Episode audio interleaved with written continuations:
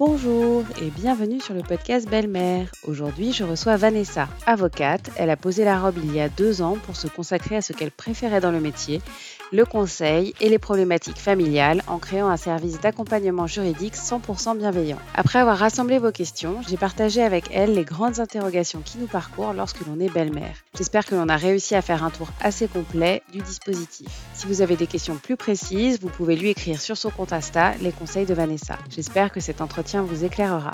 Bonne écoute Belle-mère Belle-mère Belle-mère Belle-mère Est-ce que tu peux commencer par te présenter, s'il te plaît? Alors, du coup, ben, donc, je m'appelle Vanessa, j'ai 38 ans, donc euh, ben, j'ai deux enfants. Je suis euh, de formation avocate, donc ancienne avocate, où j'ai exercé pendant 7 ans. Mon contentieux principal, c'était le droit de la famille, euh, droit pénal, droit civil en général.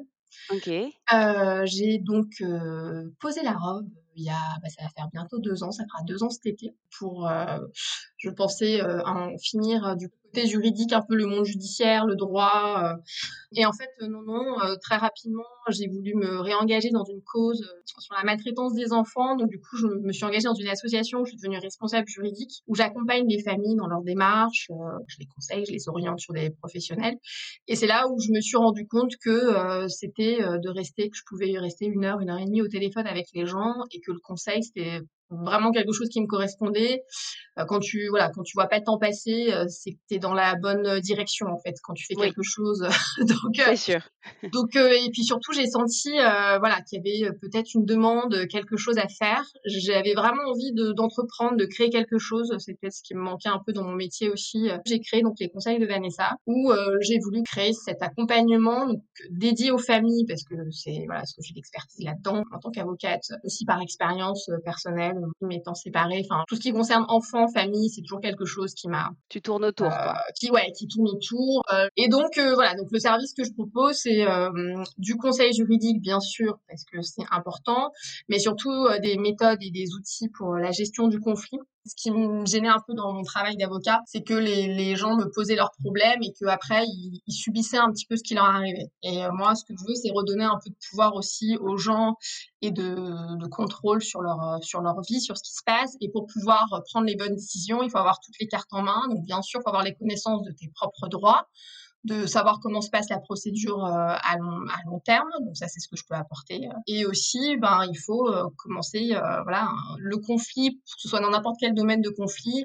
En fait, c'est quelque chose qui se passe toujours un petit peu de la même façon. On va dire qu'il y a des phases, il y a des petits, voilà, des petits outils, des petites méthodes pour pouvoir mieux gérer et se sortir de tout ça. Donc, euh, ce, c'est euh, à travers le service que je propose, ce que j'ai envie un petit peu euh, voilà, de transmettre aux gens pour qu'ils reprennent un petit peu leur, leur vie en main et qu'ils subissent plus des situations, euh, soit des procédures qui sont, euh, soit pour éviter une procédure, soit d'être enlisés dans une procédure où ils voient qu'ils n'arrivent pas à s'en sortir. Donc il y a deux volets en fait à ton accompagnement. Il y a la partie communication non violente, euh, gestion de conflit, et la partie euh, conseil précis, juridique ou administratif, euh, le cas échéant. Et orientation aussi, orientation vers des, profes- vers des professionnels parce que ça c'est voilà, aussi un gros débat et je me rends compte qu'il y a une vraie demande parce que que ce soit vers un avocat ou bah, des fois on n'est pas obligé, on a l'impression que l'avocat aussi va être le sauveur. Alors soit fait peur, c'est vrai qu'il y a une certaine aura autour du métier d'avocat.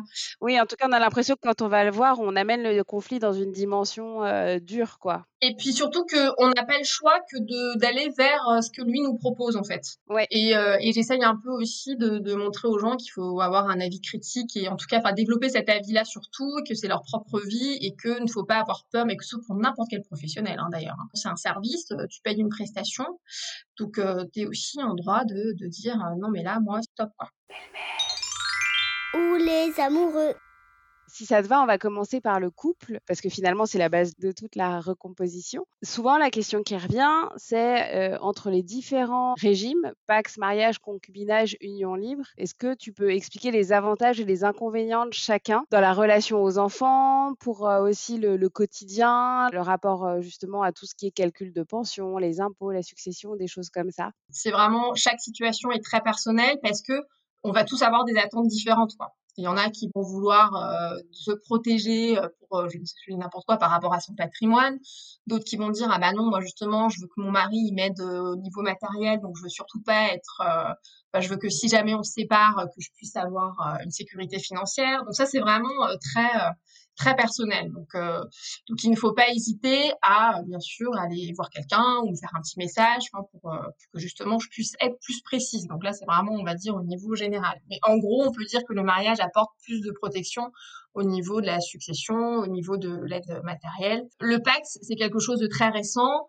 Euh, le mariage, euh, c'est institutionnel, quoi. En fait, ce qu'il faut savoir, c'est que sur ces, sur ces trois régimes, euh, les conséquences que ça va avoir, ça va être donc au niveau des impôts, et c'est là où souvent on pose les questions, au niveau fiscal. Ouais. Alors, c'est marrant parce que, tu, petite précision, tu me dis union libre et concubinage, c'est pareil. Mais en fait, c'est juste une situation de fait.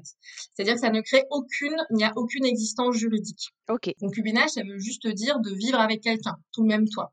Donc, en gros, ça ne crée aucune obligation, aucun devoir. Tu as une imposition séparée. Ouais. Au niveau euh, succession, donc euh, bah, en cas de décès, que c'est très drôle, mais c'est vrai qu'il faut y penser, surtout dans les familles récomposées où il y a beaucoup de questions aussi par rapport à ça.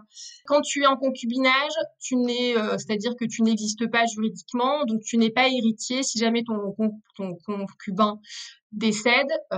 Sauf si testament. Exactement. C'est-à-dire que si il n'y a rien de prévu, tu n'existes pas, tu n'as le droit à rien au niveau de la succession. Sauf si tu as prévu, si tu as anticipé et en effet que tu as un testament. Et alors, testament, attention, si tu es juste concubin, tu n'auras pas d'exonération au niveau de la succession. Ça, c'est pour ça qu'il faut absolument aller voir un notaire, se renseigner euh, un petit peu avant au niveau des droits des successions, parce que, parce que voilà, parce qu'on se fait quand même bien taper sur les doigts. Et petite précision des fois sur les notaires aussi, parce qu'on a l'impression qu'ils sont pas très accessibles, mais dans, il arrive souvent que dans les mairies, ils organisent des consultations gratuites. Ok pour ce qui concerne les enfants, ça n'a aucune incidence. C'est-à-dire que euh, par rapport aux enfants, euh, le fait d'avoir des droits et des obligations sur, sur ces enfants, c'est en lien avec l'autorité parentale. Et l'autorité parentale, tu l'acquiers lorsque tu reconnais ton enfant euh, après la naissance. À partir de là, cette reconnaissance va faire que tu vas avoir cette autorité parentale et cette autorité-là qui va faire que tu auras des devoirs euh, envers tes enfants, donc devoir, c'est l'obligation alimentaire, quoi, d'entretenir tes enfants, et que tu vas avoir des droits sur les actes du quotidien de tes enfants. Ok. L'avantage du PAX, c'est qu'au niveau des impôts, tu vas avoir le même droit que si tu étais marié. c'est un contrat qu'on va signer entre les deux partenaires, donc ça va créer des obligations.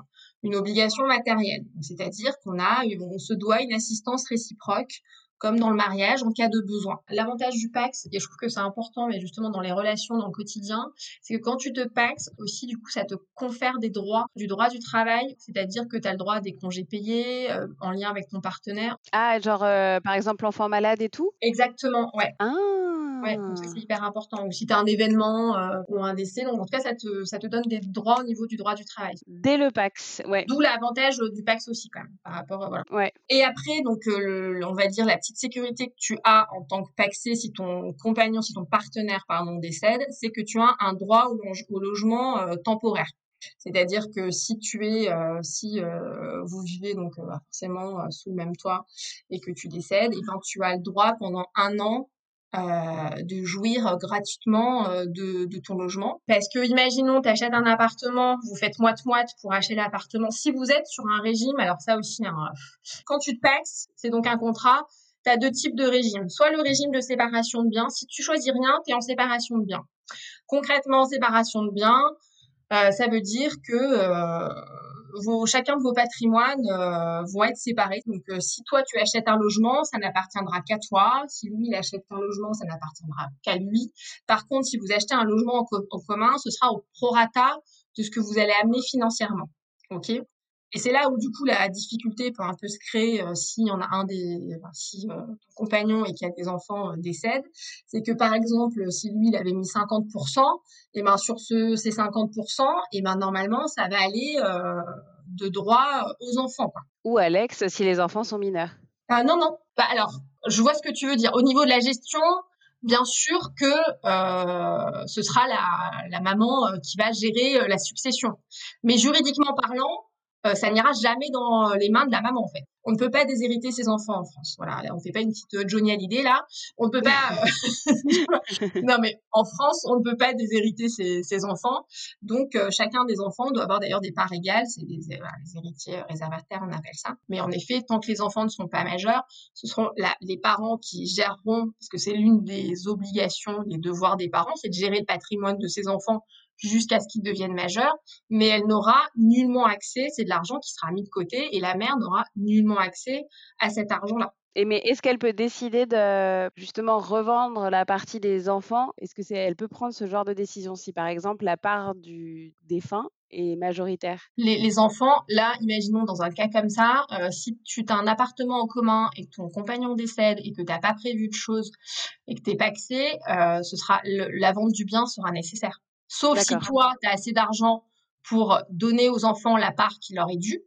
Okay. Mais ce sera forcément que pécuniaire. Enfin, tu vois, ce sera que de l'argent. Donc, le Pax, si tu as un testament, tu deviens héritier. Okay. Et ça veut dire, héritier veut dire que tu auras des, des, exonérations au niveau succession. D'accord. La différence avec le concubinage. Si okay. euh, y a un, parce que le Pax, il faut aussi un testament pour prévoir. Mais tu es héritier, donc tu as une exonération. Concubinage, même si tu as un testament, tu vas, euh, voilà, tu vas payer plus cher. Le mariage, euh, donc le mariage, bon, le foyer fiscal, bon, ça tout le monde le sait, pas de souci, tu te maries, euh, tu crées un foyer fiscal, donc des impôts, euh, voilà. Si tu divorces et si tu te sépares, jusqu'à ce que le divorce soit prononcé, tu dois verser une pension alimentaire à, la, au, à ton époux, à ton épouse qui est dans le besoin. Donc c'est, et c'est en lien avec cette obligation-là que tu as okay. de subvenir aux besoins de ton époux, de ton épouse, et tu as un devoir de fidélité qui n'existe pas dans le PAX. Donc c'est pour ça que le mariage, c'est quelque chose de plus protecteur en un sens, mais des fois aussi un peu plus parce qu'il y a beaucoup plus d'obligations et surtout les conséquences sont beaucoup plus lourdes en cas de dissolution. Alors que le Pax, en cas de dissolution, c'est hyper simple. Tu as juste à faire un, t'as à t'enregistrer. Enfin, la séparation est beaucoup plus simple, quoi. Je veux divorcer. Il n'en est pas question. Quand un couple compte les points, il n'y a pas de vainqueur. C'est à celui qui en perd le moins. La particularité du mariage, alors ça, je sais pas, je sais pas si je vais me lancer dans les régimes matrimoniaux, mais euh, parce que là... mais il y a aussi cette histoire de séparation de biens et euh, de pots communs, enfin ce qui est dit autrement. Qu'il faut savoir, non, mais ce qu'il faut savoir, c'est que pour le mariage, en gros, il y a quatre régimes qui existent. Que si tu ne choisis aucun régime, donc quand je dis ne choisir pas, c'est-à-dire que tu ne passes pas devant notaire pour faire un contrat de mariage, dans ce cas, c'est le, le, régime par défaut, ce sera le régime de communauté, communauté aux acquis, machin, bon, je vous passe. Euh, en gros, tu te maries, tu as un gros sac, et tout ce qui se passe pendant le mariage, tout ce que tu gagnes, toutes les dettes, c'est dans le gros sac, et à la dissolution, c'est divisé par deux. Et ce qu'il faut savoir, c'est qu'au cours du mariage, tu as toujours la possibilité de changer de régime. Hein. Donc, si tu l'as pas fait au début, alors ça a un coût, franchement, je sais plus trop. Ça, c'est chez, faut passer chez le notaire. Mais en tout cas, euh, parce que des fois, dans les situations de vie, euh, professionnellement pour protéger ton époux. Euh, le souci de la communauté, c'est que c'est pour ça qu'on conseille toujours, par exemple, si dans une activité libérale, commerciale, où tu as des risques de, de se mettre en séparation de biens, parce que si tu as des problèmes avec ta société, qu'on vienne pas taper sur ton épouse, quoi, en gros. Donc des fois, dans les activités comme ça, on conseille vraiment le régime de séparation de biens. Comme ça, chacun a son patrimoine, c'est deux gros sacs séparés. Et euh, toi, si jamais euh, tu as des dettes en lien avec ton activité professionnelle, ton époux, ton épouse va être protégé de ça tu vois. D'accord, ok. Mais après, le souci de la séparation de biens, c'est que si t'as pas de ressources, au moment de la dissolution, euh, bah, ton conjoint, il, toi, tu peux être en danger, quoi. Parce qu'il ne te devra rien. Et après, tu as deux autres régimes. Alors, euh, bon, je vais pas vous... Mais bon, tu as la participation aux acquis et communauté euh, universelle. Euh, par exemple, communauté universelle, l'avantage, c'est vraiment au moment de la retraite de communauté universelle. C'est-à-dire que c'est un peu le même régime que la communauté. Donc, tu as mon gros sac. Donc, ce que je te disais tout à l'heure, à la succession, normalement, bah, les héritiers rentrent euh, en jeu, donc il y a un partage avec les héritiers. Mais là, euh, le conjoint survivant, il hérite de la totalité du patrimoine, en fait quand t'as pas d'enfants en commun, justement, euh, c'est quelque chose à voir avec ton mari, quoi. Si t'as des enfants en commun, tes enfants peuvent réclamer leur euh, part, euh, la, leur réserve héréditaire, comme on appelle, quoi, leur, leur, part dont ils ont le droit, mais, seuls les enfants en commun. Ouais, les, mais ils le pourront la toucher si, le moment où tu décèdes toi. D'accord, ok. En sachant que chaque régime, d'où l'importance du notaire, tu peux rajouter des clauses. Hein Des clauses, c'est un contrat en fait, hein, des régi- un régime matrimonial. Donc comme tout contrat, Tout se négocie, quoi. exactement. Tout se négocie. Donc euh, comme euh, c'est faire, machin. Non mais tu peux Ouais. rajouter des clauses qui du coup peuvent s'adapter à ta situation personnelle. Euh, c'est pour ça que c'est voilà, je te dis, chaque situation est particulière et des fois, euh, voilà. Enfin, faut se faire un point, en fait, euh, ouais, sur tout ça. Ouais, sur tes attentes, quoi. Sur toi, si jamais, euh, qu'est-ce qui t'apporte une sécurité, en fait? Oui, au-delà la du romantisme, ouais. Ouais. Oui, il faut toujours, moi, c'est vrai que moi, des fois, ça me, quand je parlais aux gens des, alors, c'était des formations professionnelles, mais on me dit, mais je me marie, j'ai pas envie de penser à mon contrat. Je dis, bah oui, mais bon, euh, tu prends bien des assurances euh, pour te couvrir en cas de dommage. Bah, en fait, c'est un peu pareil, hein. euh, Tu, Ouais. Faut, des fois, faut un peu anticiper les choses parce que euh, si un jour ça te tombe dessus, ben, on le regrette euh, quand même euh, assez souvent. Oui, oui, oui, ouais, de pas avoir préparé, ouais. Donc, au moins de se renseigner, quoi, d'avoir, c'est ce que je dis, d'avoir toutes les cartes en main pour pouvoir Oui, d'avoir fait le choix en pleine, euh, en conscience, quoi. Exactement, et de faire voilà, un choix en pleine, en pleine conscience. Tips de belle-mère. Golden Tips de BM, attention. Se renseigner pour savoir ce que nous, nous attendons de notre relation sur le plan juridique, fiscal et succession, c'est la clé. L'amour, c'est génial, ça nous transporte et nous emporte. Mais réfléchir, faire le point en mettant de côté le romantisme pour savoir ce qui compte aussi pour nous dans cette relation et nous éviter des moments difficiles quand la situation redoutée se présente est la meilleure manière de pouvoir appréhender l'épreuve sereinement. Prendre des conseils auprès de professionnels est toujours une bonne idée. Pour info, les honoraires du notaire sont fixes, contrairement à ceux d'un avocat. Une fois que vous avez fait la balance entre les plus et les moins de chaque régime, parlez-en, verbalisez à fond pour affûter votre avis avec votre plus 1, mais aussi vos amis, vos parents, pour ensuite être au clair avec votre envie et l'exprimer distinctement. C'est l'un des premiers pas vers la réalisation. Allez, on y va. Sur la question sous, euh, beaucoup de questions sur euh, le calcul de la pension alimentaire, Oui. sur ce qui est pris en compte, euh, sur euh, les charges à partager avec l'autre parent, euh, sur les activités extrascolaires, la santé, le choix du collège privé ou pas privé. Commençons par ce que tu préfères. Je pense que la pension alimentaire reste euh, toujours le, le- la pierre d'achoppement. Oui. Des fois, la pension alimentaire, c'est la question qu'on pose, c'est par rapport aux impôts. Alors, Ouais. oui, elle est déductible des impôts, je vais commencer par ça. Ouais, elle est déductible des impôts, mais pas en garde alternée. Le fait d'être en garde alternée, tu as une majoration du nombre de parts, en fait, de ton quotient familial.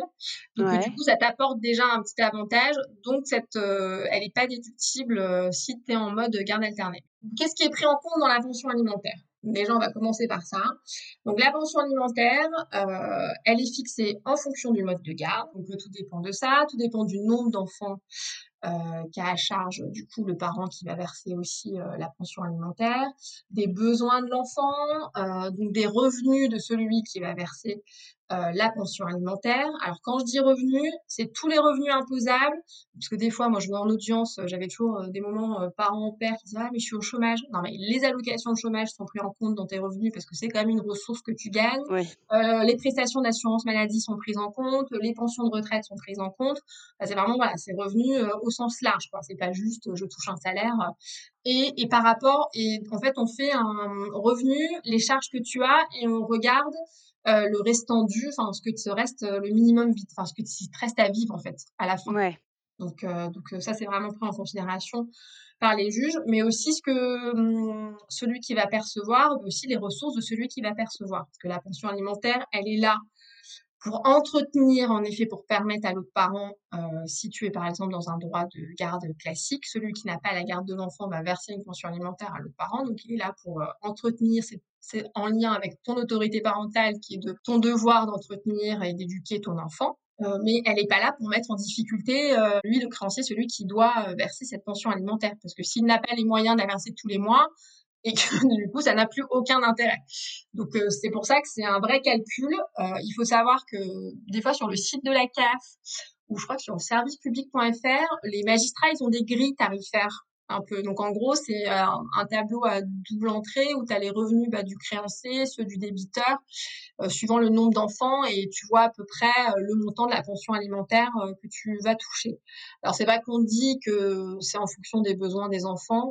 Donc je trouve que c'est quand tu vois en pratique, c'est pas tout le temps le cas quand même. hein. C'est plutôt en fonction des revenus. Bien sûr, c'est quand même plutôt parce que normalement dans la pension alimentaire, ça- la pension alimentaire c'est là pour combler les besoins courants euh, de, de, de, de, la vie quotidienne de l'enfant. Donc, besoins courants, ça veut dire logement, nourriture, habillement, euh, santé, euh, frais scolaires de la cantine.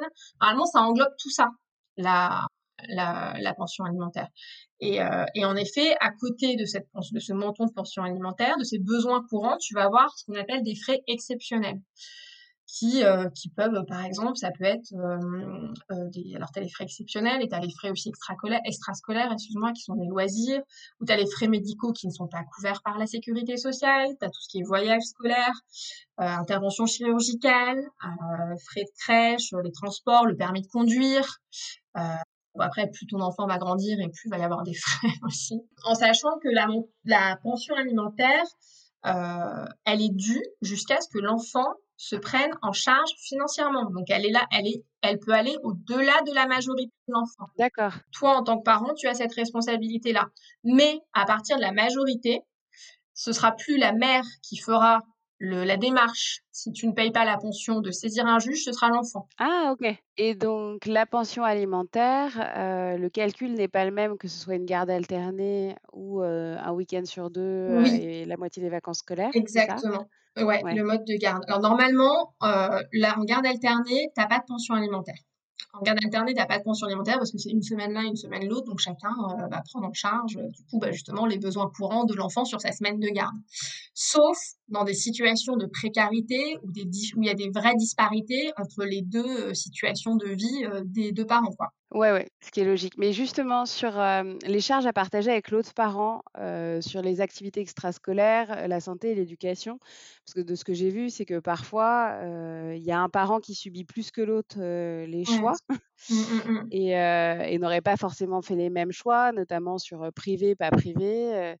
L'activité extrascolaire à 2000 euros par mois alors qu'il y avait un équivalent à 300 balles, enfin, j'en sais rien, ce, ce genre de problématique dans ce cas-là, comment ça se passe? Est-ce que un moitié-moitié est obligatoire euh, Alors, les frais exceptionnels, il faut absolument les aborder. Alors, si euh, vous passez devant un juge, il faut absolument. Alors, les juges, normalement, ils, ils l'abordent, hein, le, le, sujet, mais bon, ne pas hésiter à en parler avec son avocat, que ce soit abordé au moment de l'audience.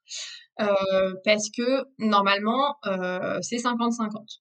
Sauf, pareil, ben, si tu en as un qui gagne 8000 euros par mois et l'autre qui gagne 1000 euros par mois, ben, forcément, tu vas pas avoir la possibilité de payer un cours de golf à ton enfant, quoi. Donc, euh, donc du coup, ça peut être partagé, par exemple, 70-30.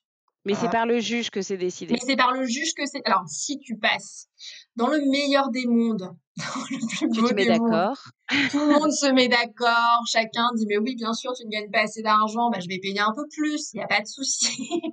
mais non, mais vraiment les frais exceptionnels c'est très compliqué parce que euh, autant la pension alimentaire, tu as un titre exécutoire, tu as un impayé, tu vas devant un huissier, euh, il y a tous des moyens, voilà, des moyens coercitifs qui vont permettre que tu puisses récupérer ce montant de pension alimentaire.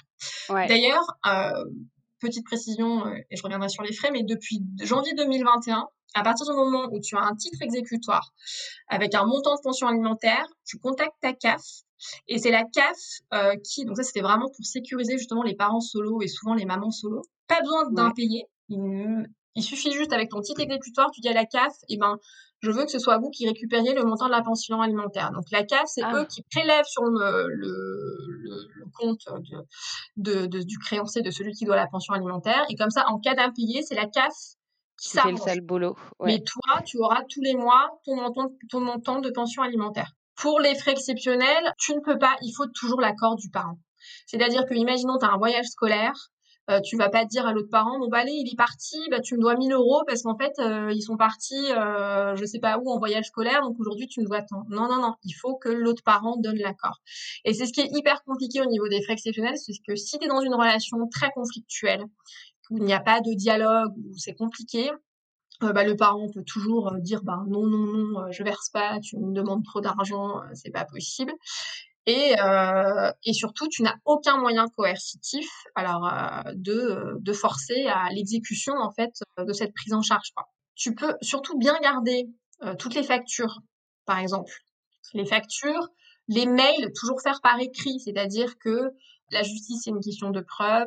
Donc, toujours faire un petit mail, un écrit ou même un message, un texto. Hein. On peut faire une photocopie et le passer au juge, ça passe, en disant, bah voilà, tu, je t'explique, euh, ou je l'emmène chez l'orthodontiste, ça va coûter tant, c'est bon, il n'y a pas de souci, on se partagera. Montrer que vous avez demandé l'accord aux parents.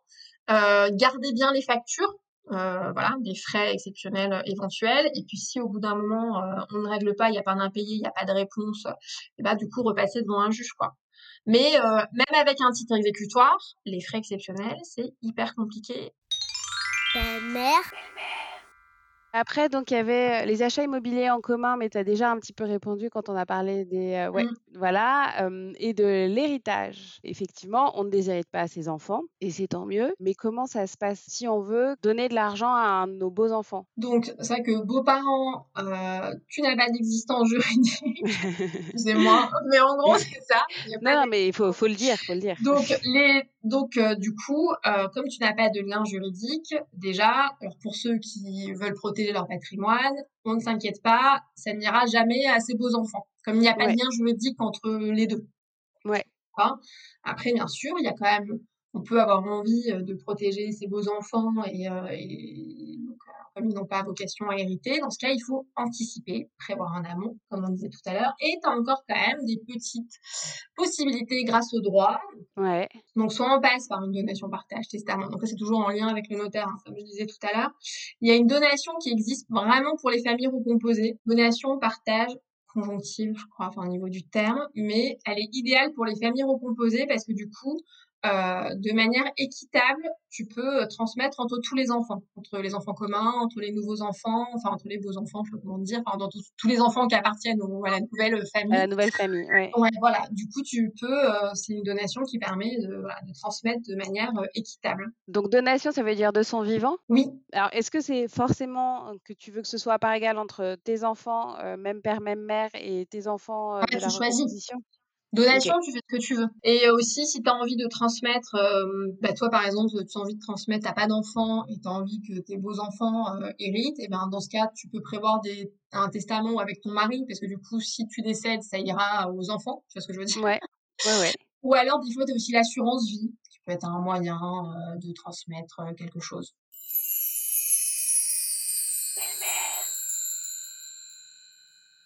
Euh, par rapport aux enfants et la place du beau-parent par rapport aux enfants, euh, beaucoup de questions ont été posées sur l'adoption. J'imagine que c'est dans un cas où ça se passe particulièrement bien.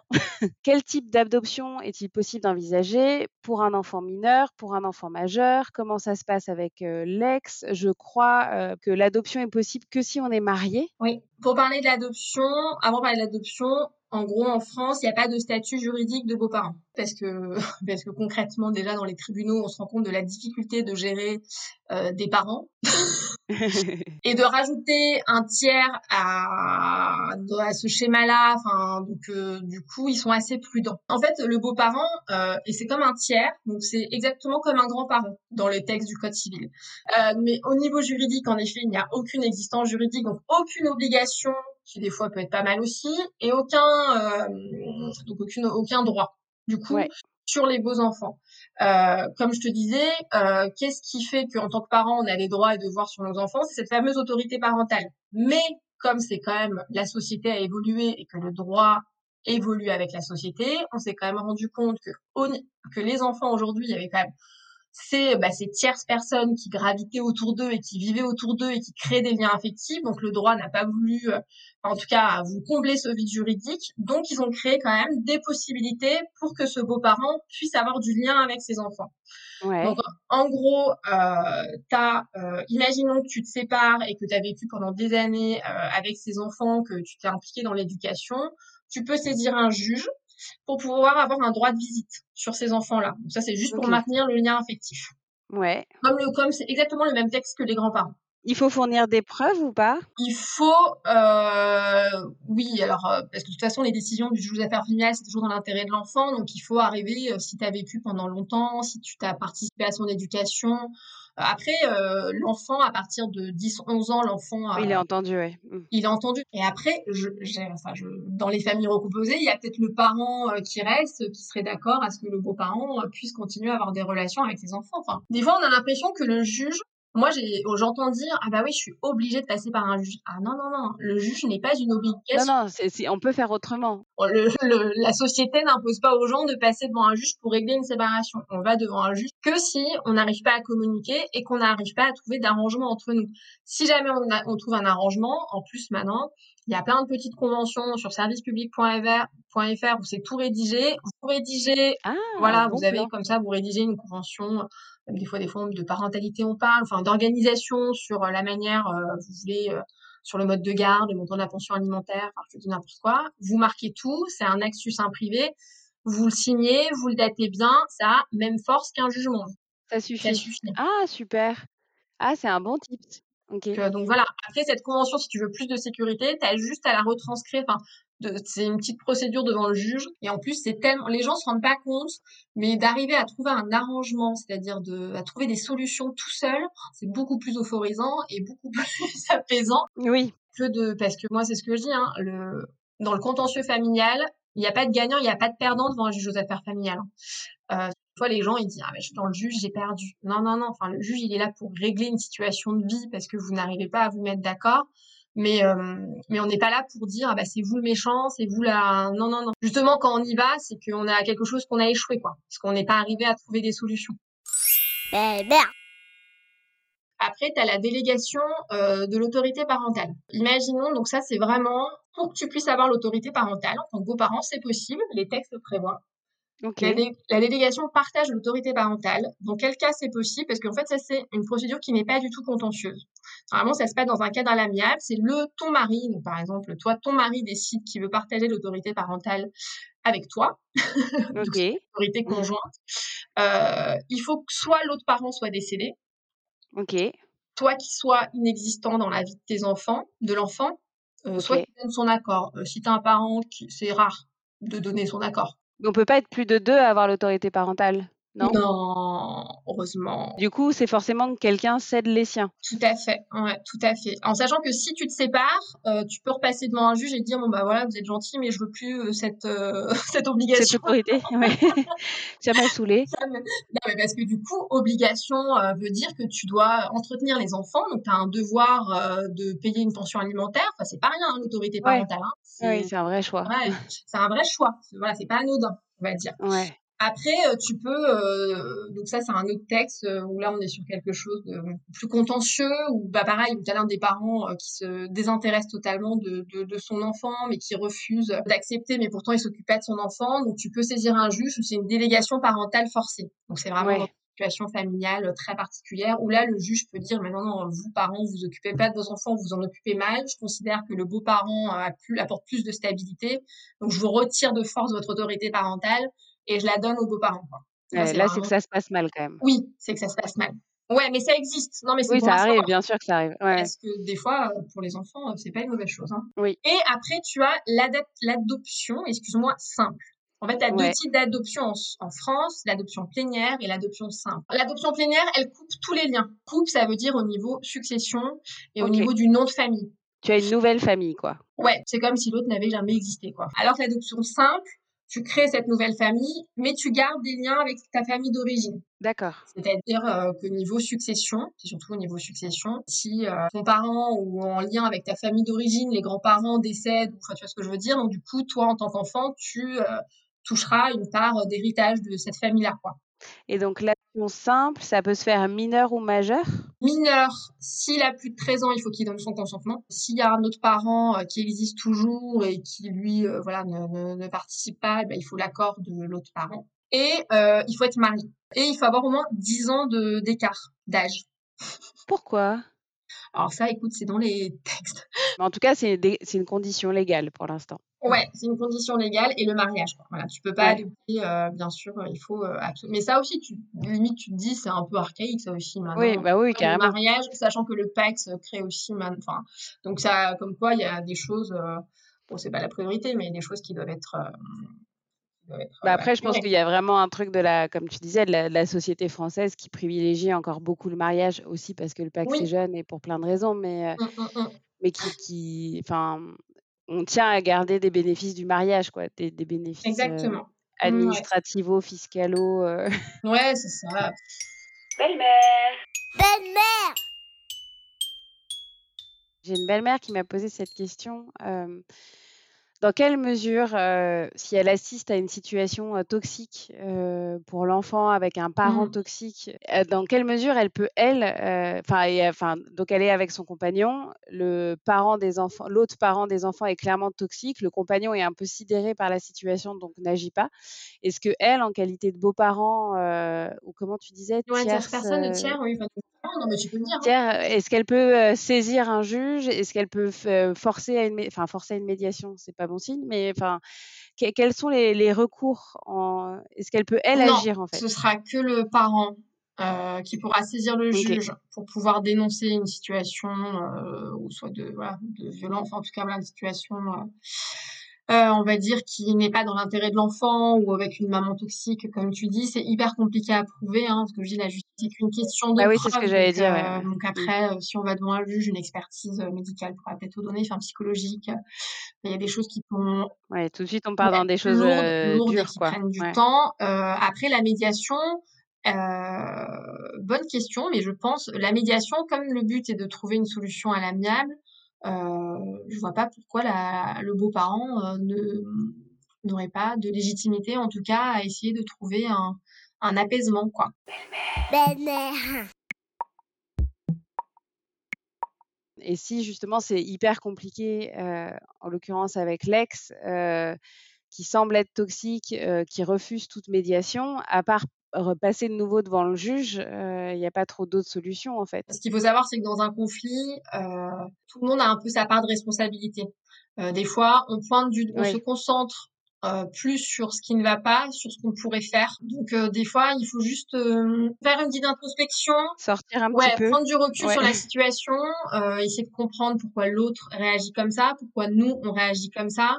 Moi, j'ai déjà eu, j'ai déjà accompagné, bah, c'était une belle maman, qui justement, heu, pointait toutes les mauvaises actions de de l'ex de de son compagnon en disant: «Elle est comme ça, elle est comme ça, ça crée ça comme conséquence sur le fils de mon mari, il ne peut rien faire» et en parlant toutes les 2, je lui ai fait rendre compte qu'en fait ce que son mari aussi n'avait pas, heu, joué son rôle Oui. et que si cette situation s'était installée, c'est parce qu'il avait laissé cette enfin, parce qu'il n'avait pas, hem, il avait laissé s'installer quoi, en fait, cette, Oui, on est tous co-responsables, oui, bien sûr.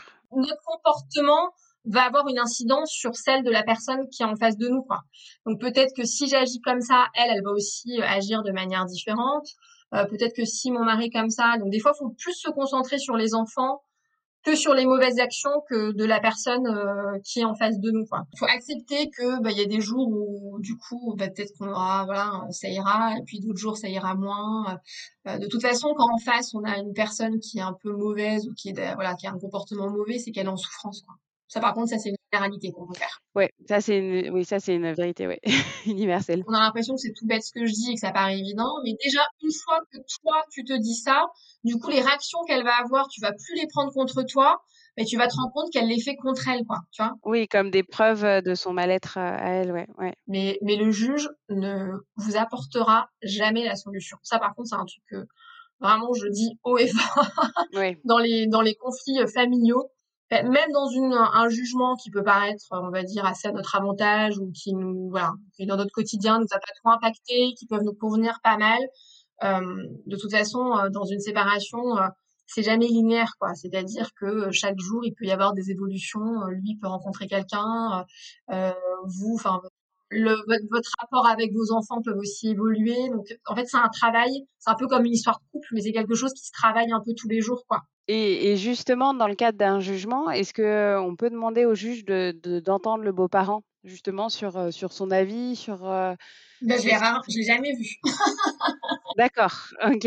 Non, parce que le juge, heu, il se concentre déjà sur une situation conflictuelle entre 2 personnes. Donc il faut surtout ne rien attendre en plus de ces audiences-là et donc déjà pour un juge de gérer une situation entre 2 personnes, c'est compliqué.